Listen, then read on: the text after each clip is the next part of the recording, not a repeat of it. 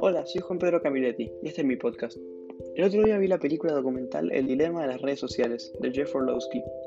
Esta habla del cambio significativo que la tecnología y las redes sociales están causando en nosotros y cómo éstas nos van a terminar consumiendo.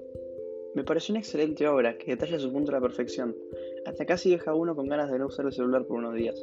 Por eso hoy venía acá a hablarles de esta película documental y mi opinión de la misma. Por más que el mensaje que deja es muy claro y conciso, yo siento que la película no es lo suficientemente objetiva. Me explico.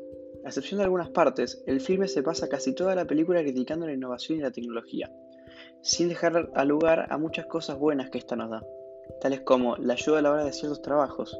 Estos pueden ser desde tan simples como elegir el alfajor que un kiosquero va a comprar para luego vender en su kiosco, y pueden llegar hasta un trasplante de corazón, hecho y única y especialmente por una máquina con inteligencia artificial que fue creada a base de esta nueva tecnología y posiblemente popularizada a través de las redes sociales.